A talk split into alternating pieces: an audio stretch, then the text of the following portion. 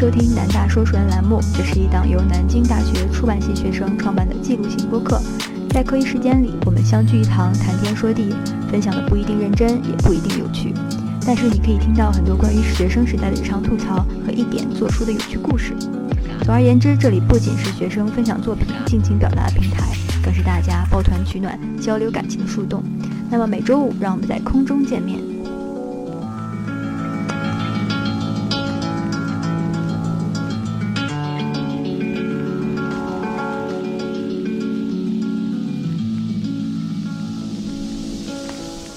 大家好，欢迎来到新一期的南大说书人栏目，我是今天的主持人巨蟹座，MBTI 是 INFJ 的小杨。首先给大家拜个晚年，祝大家春节快乐。从刚刚的自我介绍中，大家应该也能猜到，这一期我们将聊一些很新潮的东西，星座、MBTI、各类心理测试，还有塔罗等等，是不是感觉咱们节目又回到了年轻人的状态？当然了，为了这个新潮的话题。除了咱们常驻的嘉宾以及返场嘉宾外，还有特邀的飞行嘉宾，大家对这些话题都很感兴趣，甚至算得上是专业。下面请他们进行自我介绍吧。大家好，我是巨蟹座 ISFJ，永远有操不完的新的 Melody。嗯，大家好，我是今天的返场嘉宾耶耶，新概念的斜杠青年冒号白羊座斜杠 INFP 斜杠诸五不通的玄学爱好者句号。大家好，我是今天的飞行嘉宾 Jane 简，嗯，摩羯座本座 ISTJ 会一点点算卦。嗯，刚刚都听大家介绍了自己的星座，还有 MBTI，那么想问一下，大家觉得自己身上和这个星座和以及这个 MBTI 最契合的特征是什么呢？嗯，就是我刚才说我的 MBTI 是 ISFJ 嘛，我跟他比较契合的几个特征的话。一个一个就是利他主义，就是我比较喜欢去帮助别人解决问题，而且我也很享受那种被别人需要的感觉。但是我自己又是一个特别不喜欢麻烦别人的人，所以我就是遇到大部分问题，除非是那种自己一个人实在扛不下来的，呃，否则我都是自己解决，然后很多情绪也就也都是自己一个人消化，这种。特点就是在无形之中会给我自己施加了很多的责任还有压力。就，呃，举几个例子来说，就就有的时候别人反馈给我的那个工作，一看就是没有认真对待，甚至还有很多错别字，或者这就是过了我定的那个截止时间还不给我，就必须我反过去反复的催他，而且甚至连一句就是打招呼的话都没有。就这个时候，其实我的内心已经在冒火了，但是我又。我我我又没有办法做到直接向他表达我的情绪，这我也不会让他退回去重新返工。然后我一般会做的事情就是自己默默的帮他改好。所以我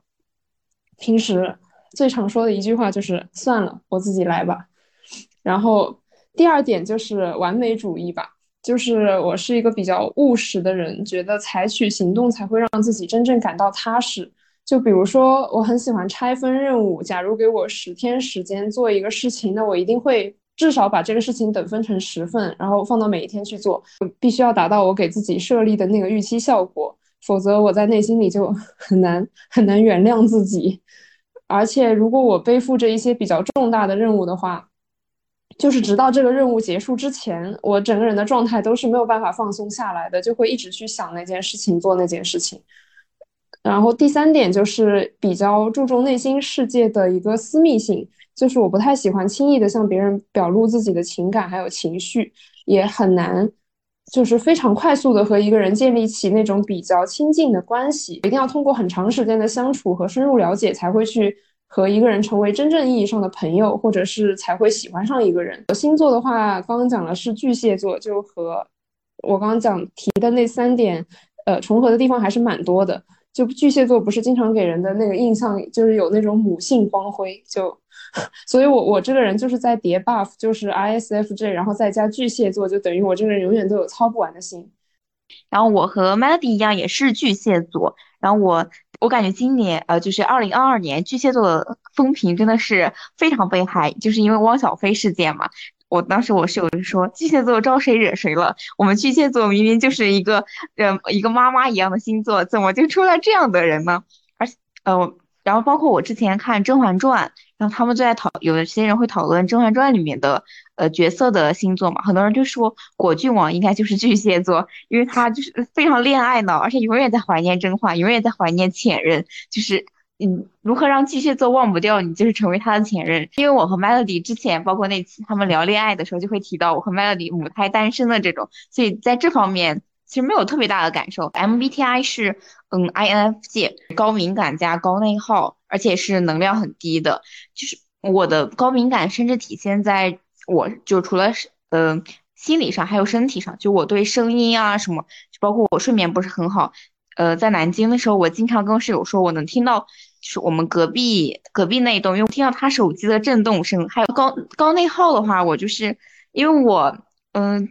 和气呃和刚刚 Melody 说有一点，就是我会很就是如果一件事情没有做完，然后我也是精神一直很紧绷，就完全难以放松下来那种。但是我这两年就是。诶，然后摆烂特别严重，就是拖延症，所以我就相当于是我可能我的高内耗就是表现在，就比如说一个任务没有完成，然后我今天早我本来的计划是今天一天做什么什么什么，但是我今天早上没有完成我的计划，然后可能呃去玩啦或者怎样的话，我下午可能会花相同的时间，然后来自责，然后 再忏悔。我其实这样是很不健康的一个心态，但是我们 I N F I N F J 就是这样的人，然后能量低的话就是。我很容易累，就是心累，包括出去玩啊什么，回来之后不是身体上的，就是觉得今天见了好多人啊，什么呃，就感觉那种灯红酒绿的世界不太适合我，就应该去深山里住着的那种。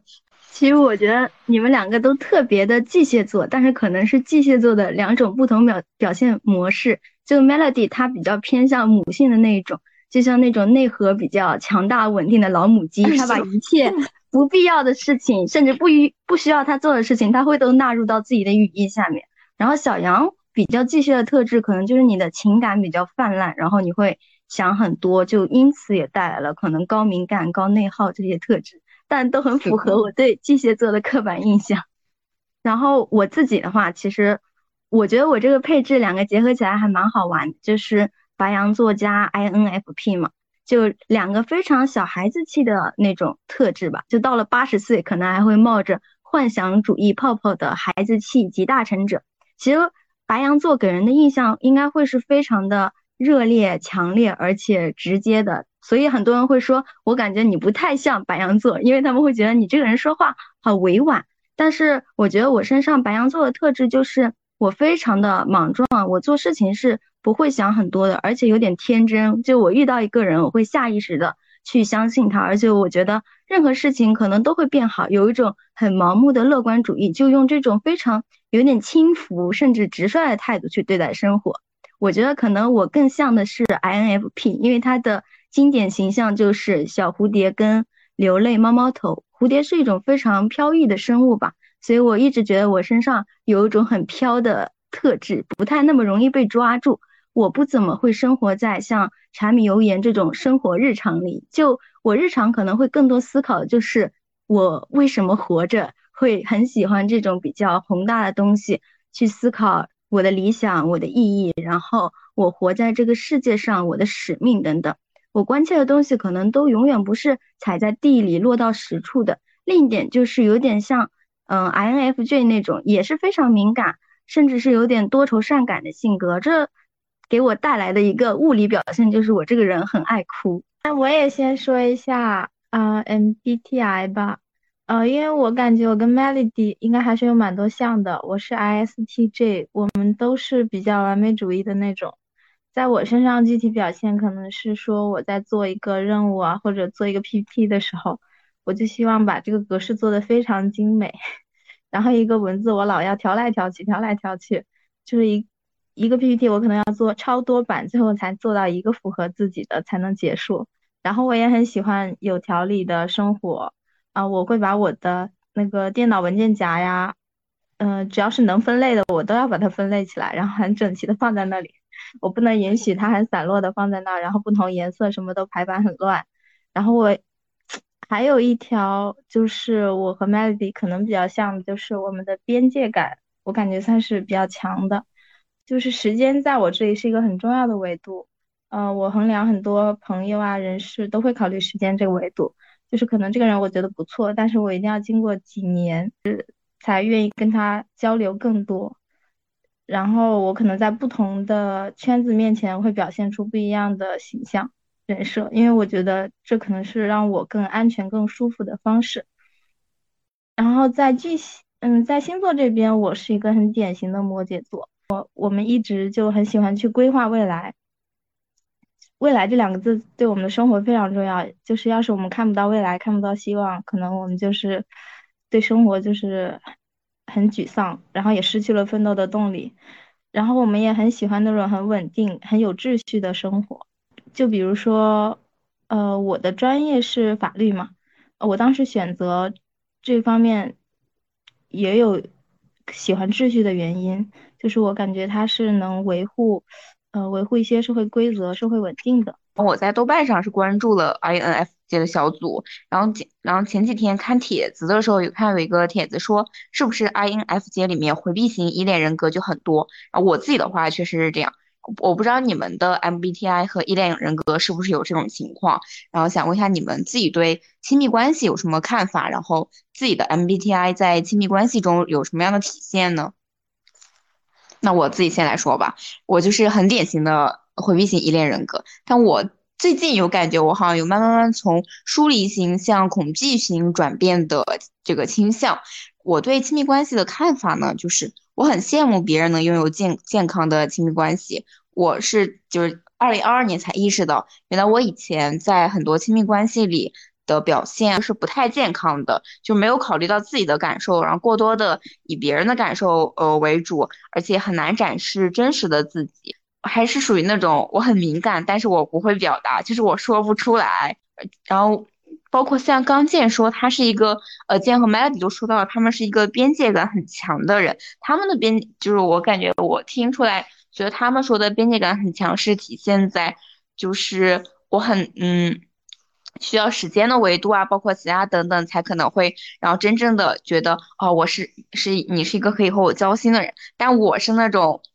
就是无论我认识了你了多久，就是我只能说，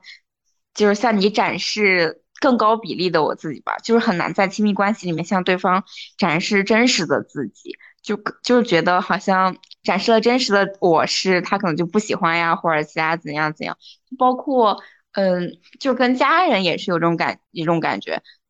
就就他们问我喜欢什么，或者问我做一个选择，我我的回答大部分时候都是，呃，都可以，我都行，因为我很难拒绝。这在亲密关系里，就我首先考虑到的是，呃，如果我说不好，然后妈妈会不会觉得麻烦，她会不会不开心啊，等等。嗯，我觉得反正这确实是不太健康的，但是我在亲密关系里的表现是这样，就是这样。当然也希望之后，然后之后能拥有更健康。嗯的表更健康的亲密关系，然后也能慢慢慢成为，不知道还这辈子还有没有成为安全型依恋人格的机会？那大家是什么情况呢？嗯，那我先来吧。呃，我其实个人来说，呃，我是 ISTJ 嘛，我是焦虑回避型。嗯，我会感觉这个可能跟家庭关系，跟你从小受到的那种，嗯，亲密，嗯，亲密生长的环境有关。然后，嗯，我焦虑回避的原因可能就是跟小时候，嗯，有被可能被抛弃的经历有关。所以我当时我的焦虑回避主要是在于我会在害怕亲密关系中，我会担忧，呃，对方会离开。然后我这这样的类型就会经常做出这种举动，就是。就做出一些不合理的要求，要求他做一些事情来证明他不会离开我，然后证明他的爱有多重要。这样，嗯，但我是长大之后才开始看到这些回避型依恋人格嘛，然后我当时去做了测试，嗯，我觉得这点还蛮重要的，就是你先察觉到你是什么样的类型人格。嗯，刚刚小杨说他比较期待以后还是能成为安全型依赖依恋人格，我觉得是完全可以的。就是我们先察觉到你是什么样的人格类型，然后再有意识做出去改变，虽然很难吧。我希望我们都能慢慢的变成安全型。咱们这里唯一的一个安全型是 Melody，下面有请 Melody 进行发言。其实我有点怀疑那个测试结果准不准。测出来是安全型，但是有回避型的倾向。然后我测完以后就回想了一下，我感觉我自己面对亲密关系还是就蛮矛盾的。然后先讲讲这个恋爱关系吧。虽然刚刚说了我是母胎 solo，但是其实我有一次就是主动跟男生表白的经历。然后这个其实是因为就大一的时候有因为一些原因嘛，就跟我。高中的时候喜欢的那个男生就重新联系上了，然后我就发现好像自己对于这份喜欢还是有一点割舍不下。就其实，呃，他没有我们我们互相都没有表明过对彼此的态度，但是我觉我会觉得，首先他没有主动跟我表达说他喜欢我，那我就觉得他应该是不喜欢或者就是没有那么喜欢。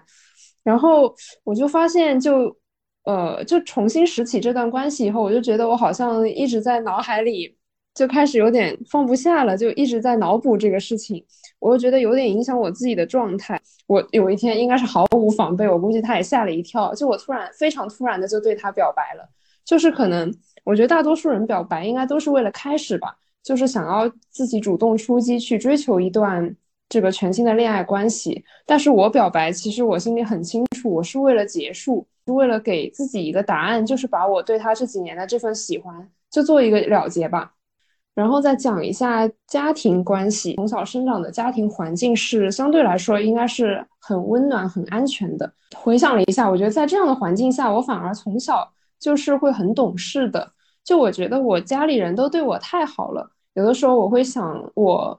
呃和我的一些同学相比。我觉得我确实是获取了比他们更多的爱。我有时候会想，我为什么配拥有这么多的爱？就这种想法，嗯，反而会给我加了一层压力。就是比如说，我很小的时候就会，比如和爸妈一起逛商场的时候，我明明很喜欢一个东西，但我看了价格，我觉得太贵了，就故意说我不喜欢这个。呃，然后也会非常努力、非常自律的去学习。嗯，然后还有就是。我觉得我是从小在生活方面被保护的太好了。我给自己从小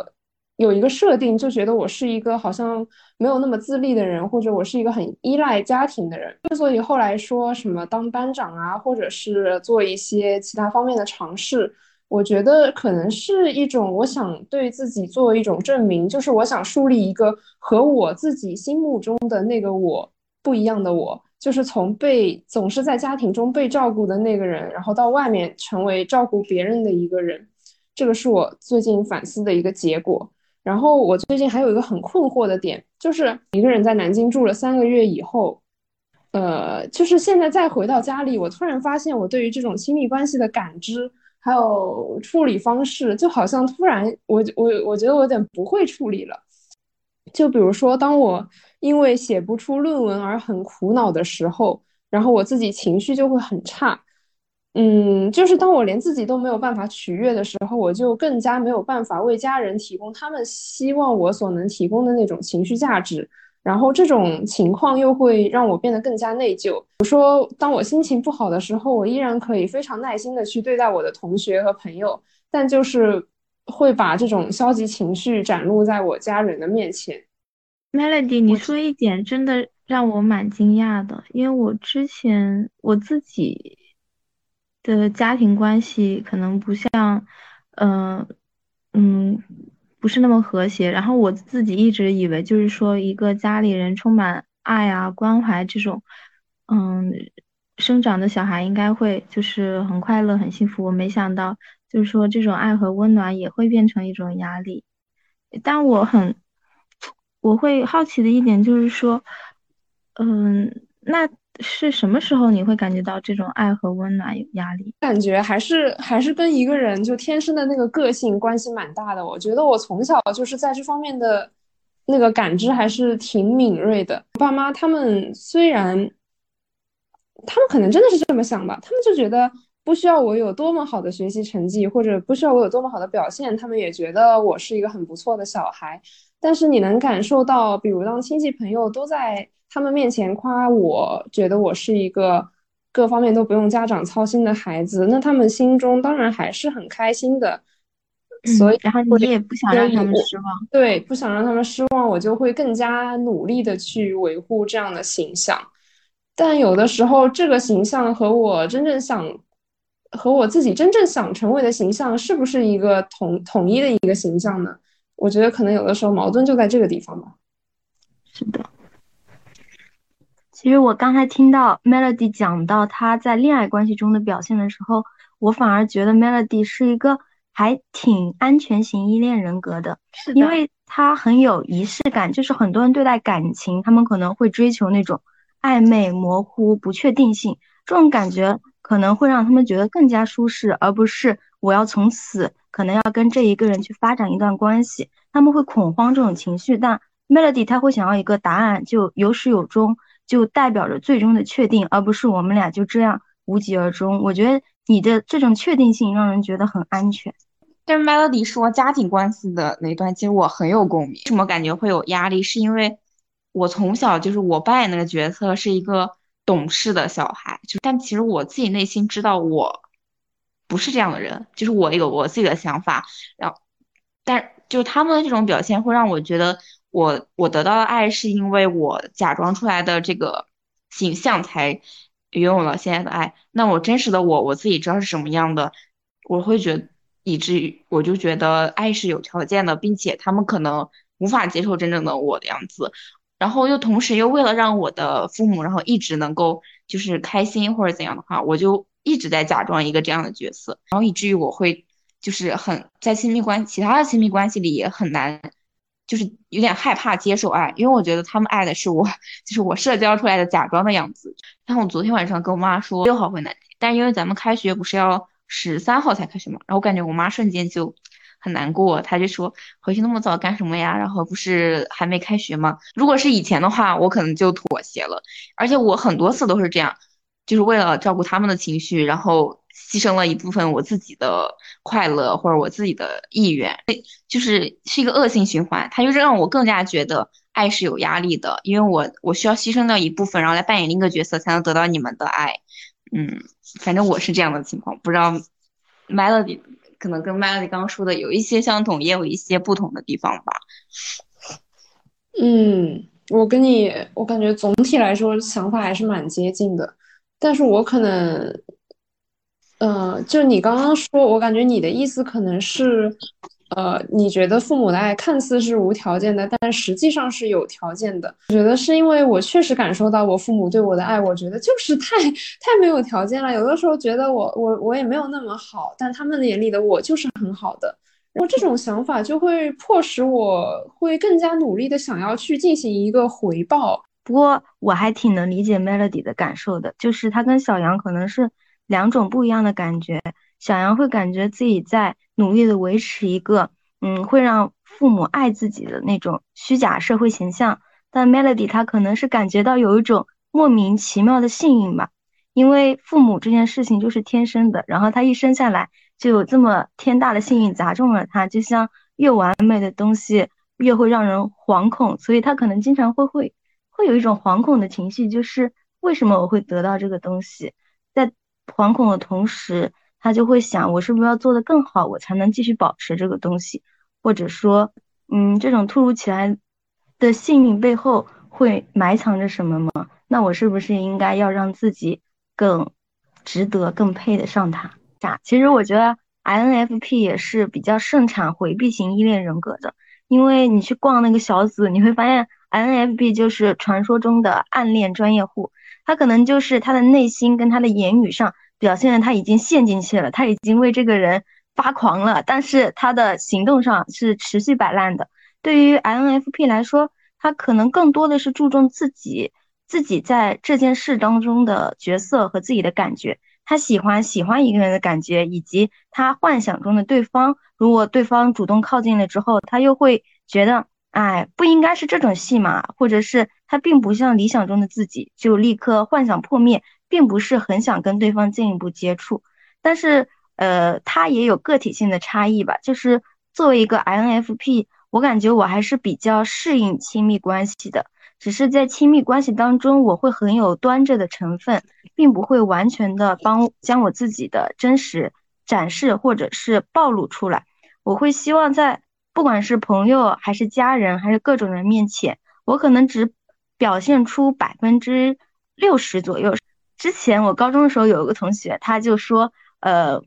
他感觉你很假。我说为什么你会感觉我很假？他说因为你这个人太礼貌了。他感觉我对外呈现出的呃言语，我对别人的呃各种行动的反馈，都只是保持在一个社交距离内的礼貌，就只是为了维护我的一个形象而做出来的，并不是我内心的真实想法。虽然那个时候听到了我还蛮震惊的，但是我觉得在某种程度上的确有这种色彩。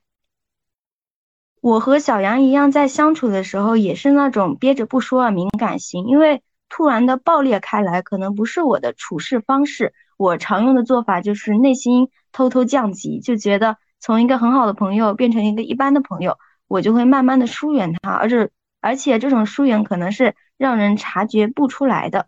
我感觉就是存在着非常的有一些虚伪矫饰的部分吧。但是这对我来说，并不是说为了。嗯，欺骗或者是嗯，给自己带来某种利益，很大程度上我可能只是想要别人舒服。我希望他们能够在跟我相处的过程中感觉到一些舒适或者是轻松愉快，所以我愿意让我自己表现的更加讨人喜欢一点。在交往的时候，我也是会有意识的顺从或附和别人，所以我对朋友的呃相处模式也都是那种鼓励式陪伴，我从来不说那种。很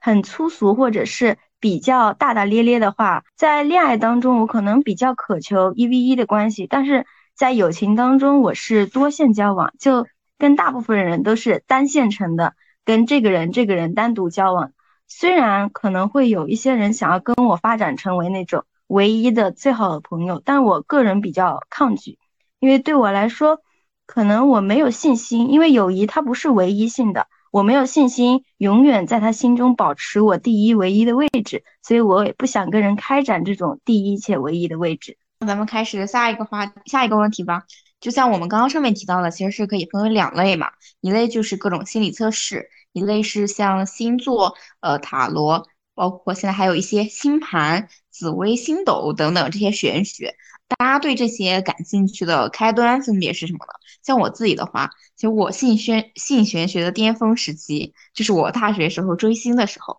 我那时候追了一个很糊的 idol，然后就是他工作的情况也不太好。然后跟我一起追星的有一个姐姐，她就是每周都会每周周一的时候都给我发新一周的她对那个 idol 对应的星座的星座运势。然后包括还有一些就是我自己就是暗恋别人的时候，我也会看他的星座和我自己的星座。我觉得总的来说，对于我来说，就是感觉一些我命由天不由我的时候，我就会超级信星座。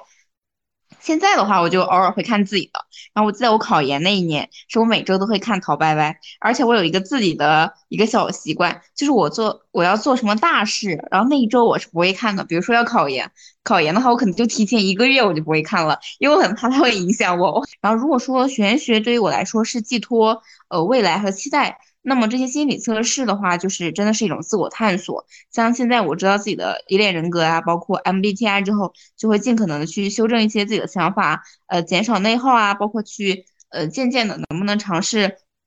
改正自己在亲密关系里一些不太健康的表现，开始展开一段新的亲密关系啊，等等。也会在像豆瓣这样的呃小这样的软件中看到找到社群，然后看看其他人的病情，然后大家一起抱团取暖，然后一起流泪痛哭，说我们 INFJ 人就是这样了，等等。然后大家是什么情况呢？我一开始就是自恋情节吧，因为我那个时候真的我对我自己的意识思维还挺满意的。当时我可能觉得世界上怎么会有一个人像我这样思考呢？应该让更多人看到我是怎么思考的，我是怎么想的，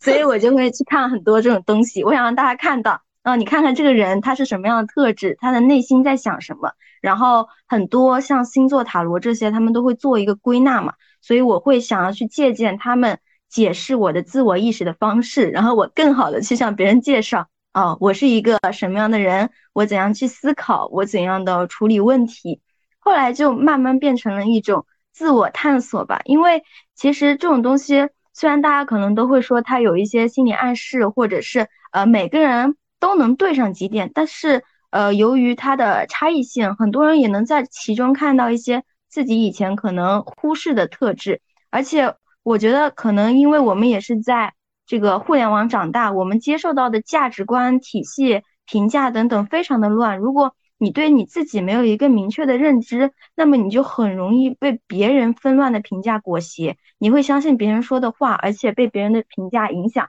如果我不了解我自己，那么我高中的朋友那么说我的时候，我可能觉得我真的是一个非常虚假的人。但是我自己探索了之后，我觉得我的这种虚假。它并不是说是一个需要我自我厌弃的东西，而是说我那是为了让别人感到轻松且愉悦。因此，对我来说，这种呃星座 MBTI 都是一种在他人评价中建立自我认知的坐标系吧。我会在这个大框架上面去添加一下自己的个性。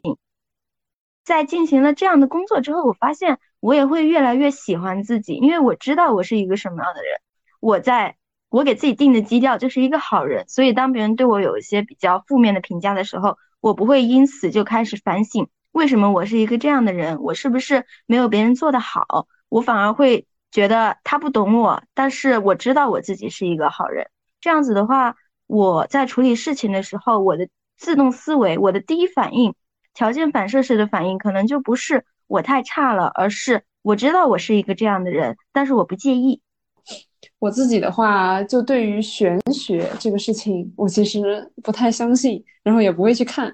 关于心理测试的话，我是我也更倾向于把它看作是一种自我探索的方式吧，就是能帮助我们从一些更加具体的维度去认识自己，而且甚至在经历一些比较重要的事情之后，我们还可以通过它去追踪自己发生的变化。然后还有一个的话，就是我觉得。现在很多很多人会把它会把比如 MBTI 当成一个标签式的这样一个东西去向别人展现，或者说在刚开始一段社交关系的时候就去把就去向他人亮出自己的底牌。就比如我经常在小红书上刷到一些帖子，就他那个标题，他一开始就写一个比如 ISFJ，然后斜杠，然后后面写一个什么什么，感觉人与人之间相处可能彼此觉得舒服就行了。就你可以把这个东西熟呃熟悉了以后聊着玩玩，但是嗯，可能就不必去把它作为一个评判标准，就放到一开始去作为你和他之间是否适合做朋友或者是否适合交往的这样一个评判标准吧。嗯，就是感觉有的时候像小红书上我刚才说的那个，就他们会通过这个标签去寻找和自己的同类人。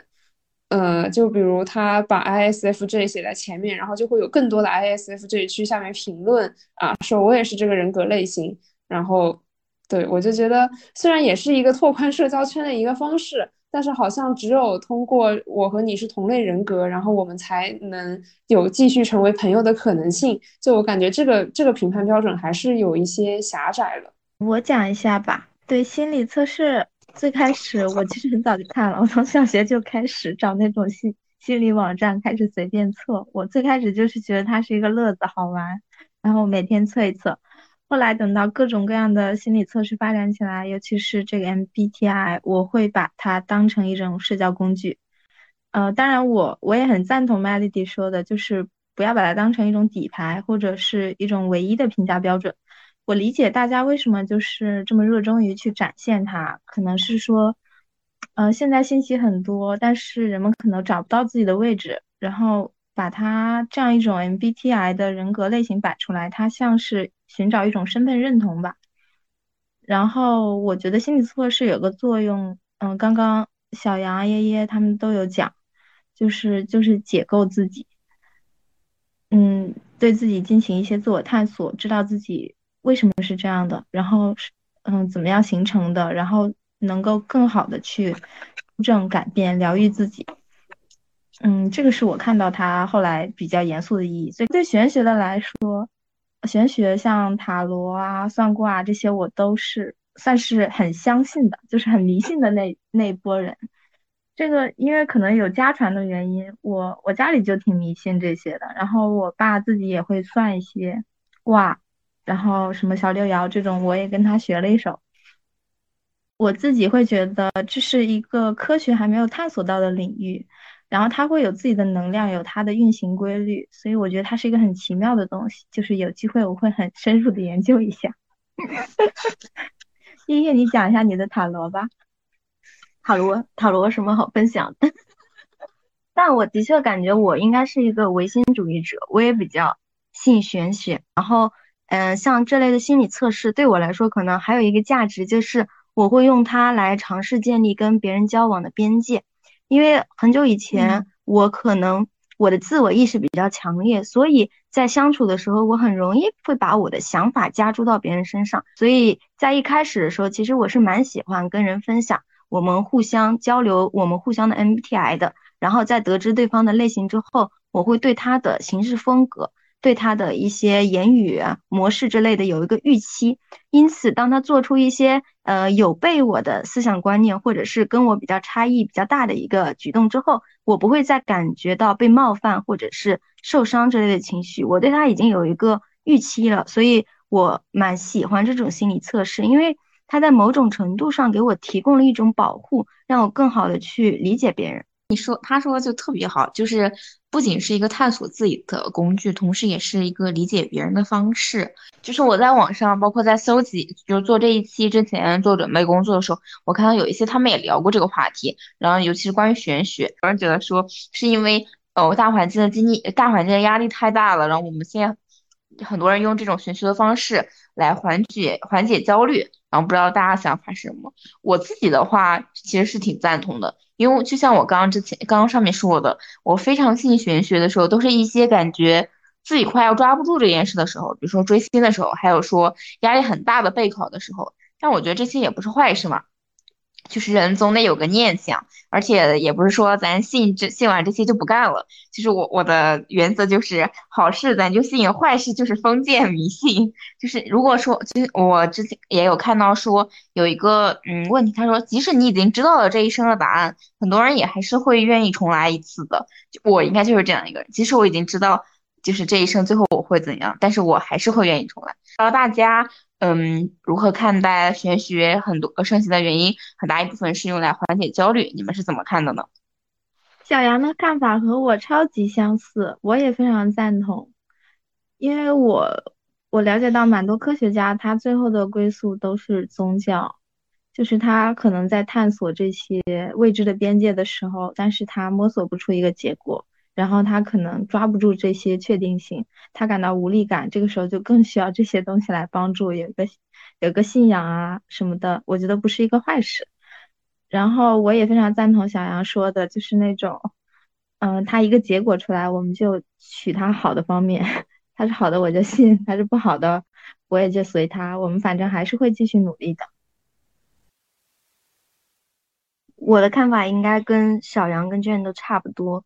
因为我一直觉得，可能每个人的生命里都应该有很多个节点，他会告诉你，嗯，这件事或者是这个阶段就到此为止和告一段落了。但可能目前的大环境，它这个痛苦的时间太久了，很多人看不见前景，非常灰暗，所以他们会希望有一种超越科学的力量，意意料之外的力量，他们会告诉自己。嗯，你再坚持一下，可能希望就在前方。玄学它会描绘出这种非常值得期待的可能性，因此对很多人来说，它就是一根救命稻草，就像拴在驴前面的一块大饼。有这块大饼在，这块这个呃精疲力尽的驴，它可能就愿意再继续走一走。而且我发现，可能对于玄学的追求，在历史上总是出现在两极，一类是像秦始皇那样，他们的财富、名望、声势都比较鼎盛。之后，他们就开始寻求更多。他们的贪欲产生之后，就会想要求仙问道，想要寻求长生不老。另一种就是小民，像渔民那种，因为他们的生活已经够苦了，他们的生活没有什么值得期待的东西，所以盼无可盼之下，他们就只能去相信一些呃玄学，比如像佛教之类，觉得人会有转世，人会你现在做的事，在以后都会成为你的福报。所以现在的大环境压力很大，他们从玄学当中去寻找自己的未来的可能性。我也感觉就是，可能从本质上说，还是对没有发生的这种未知的生活，会觉得有一些没有信心，或者是有一些恐惧吧。就是比如说像，呃，看一下自己未来一周的运势啊，这种，就如果他那个结果告诉你说你未来一周会碰到一些好的事情，那么。呃，我我们好像就会对下一周的生活充满了期待，就会想，那这个好事究竟具体是什么？它会发生在哪一天的哪一个时刻？然后，如果说告诉我们一个不好的结果，那么我们反而就会降低这个心理预期，给自己提供一个心理上的预设。就比如说下周如果确实发生了一些不太好的事情，就我们不会再觉得那么突然了，就已经有了一些心理准备，同时也会给自己找一个。这个可以说是开脱的理由吧，就是说，嗯，那我确实是因为这周水逆，然后才会发生这个不好的事情。那你们会害怕就是心理测试的结果成为自己的标签，然后反而是束缚住自己吗？而我我自己是我是有点会害怕，就比如说像我是回避型依恋人格，然后我现在在遇到一个人的时候，就是我朋友之前问我，那你现在遇到你喜欢的人，你会？就尝试开展亲密，我说我可能不会，因为我觉得我现在没有开展这种亲密关系的能力，我可能就是算了吧，又是算了吧。那那你们你们自己觉得你们自己会害怕这种情况吗？嗯，我可能我也会害怕，但可能像我之前讲的，我在认知到自己是这样一种类型的话，我会想办法修正。然后我觉得我去开展亲密关系就是一个修正的体验，就是我在这段关系中，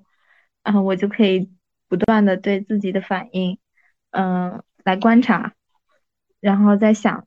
怎么样会变成一种更安全的状态，嗯，但是我虽然说我能够，嗯，很清醒的认知到不要把这些标签，嗯，作为一个结果去认定一个人，但我自己还是会感觉受到影响的，因为我。不知道是摩羯还是什么，还是我自己个人独有的特性，我我会比较想把一些现象、什么东西，它都归类起来，这样子在比较方便我的认知。等到下次再遇见这个事情的时候，我直接从大脑中调出来，这样会比较省力，但是也有不好之处，就是可能会有一些刻板印象。其实我之前在朋友圈就看到有个人评价 MBTI，我觉得蛮好玩的，他就说。MBTI 它会导向一种自证情节，就是你会越来越让自己向最典型的你所拥有的那个人格的特征发展。比如像 INFP 就是非常敏感、非常爱哭，那么你慢慢的就会接受这一点，而且也会向别人表示 INFP 就是这样子的，我就是这样子的人。但是对我来说，可能我不会感觉到被束缚吧，因为被束缚。也许是因为你待在一个舒适圈里，然后很多人会要求你，你不可能一辈子泡在这个温水里，你应该向外去探索，向外去成长。但我觉得，如果这个舒适圈让你感到舒服的话，那么它应该就不是一个束缚，而是一个很舒服、很自然的生活状态。嗯，其实我也不知道为什么，可能大家默认人活着一定要追求些什么，或者是走出舒适区。对，就你的人生好像要有一些目的性，没有人规定说最标准的模式就是这种。所以我感觉活得让自己舒服也是我的一种生活呃模式，因此我不会觉得我被束缚了，而是我非常享受这种状态吧。是的，我也很赞同爷爷。我以前可能也会就是觉得，哎，我我这个人怎么这样，怎么这样？但后来我都觉得这反而成了我一种特质，而且我会觉得这个特质也是会变化的。可能他在这些事情里，他会让你觉得很舒服，但在另外一件事情里，可能他又是一种缺点。但如果这个特质真的让你觉得就是，嗯，不舒服的次数多了，其实你已经会渐渐改变它。我觉得不用担心，人是会慢慢变化，流动的。呃，像我刚刚说那个不喜欢一开始就跟别人透露说我的 MBTI 是什么，就感觉一说出来，别人可能就会先对你进行一个先入为主的印象。开学的时候，呃，会有同学问我说我的 MBTI 是什么，然后我就说你们猜。结果有个人第一次猜就把我四个字母全猜反，我觉得，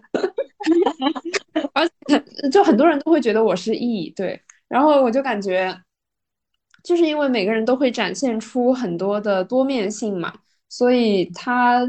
嗯，就这些任何东西其实都不能够囊括我们整个人的全貌，就好像你不能用一个很固定的理论框架去套在所有的作品身上。然后还有就是，这个我觉得它，比如以 MBTI 为例，就是感觉它那个八个维度之间，就是也不是很固定、很死板的，而是一种那种动态的此消彼长的关系。呃，就比如说我的 S F J，可能他们三个维度加起来，就迫使我就刚刚说的什么利他啊什么的，就会让我去承担起很多的责任。那么在承担这些责任的过程中，也就意味着我要去和更多的人打交道。这些事情又要求我去隐藏起自己就是癌的一面，然后去表现出自己更加外向的一面，即使它在我体内。只占百分之三十，维度其实，在我们每个人身上，它都有占一定的比例，只是一个谁多谁少的问题。所以，我们现在测出来的这个结果，它其实能代表的，也只是我们过往的人生，然后一直到当下这一段时间，我们呈现出的一部分状态，以及一部分的思想倾向，但是并不能代表我们的全部，而且它也不是固定不变的。所以，我是觉得要以一种更加。嗯，动态或者是更加开放的眼光去看待它，就不要被它定义，不要被它束缚。好，然后这期我们就聊到这里了。相信就是，呃，随着时代的变化，然后无论像 MBTI 还是星座、塔罗这些，可能会逐渐变得不那么流行，或者是出现新的一些方式。但是无论怎样，这些我们对自己的探索是不会停止的。呃，都希望大家都能成为自己想成为的人，也都希望大家都能继续找到最真实的自己。那我们这一期南大说书人节目就到，呃，跟大家说再见了。拜拜，拜拜。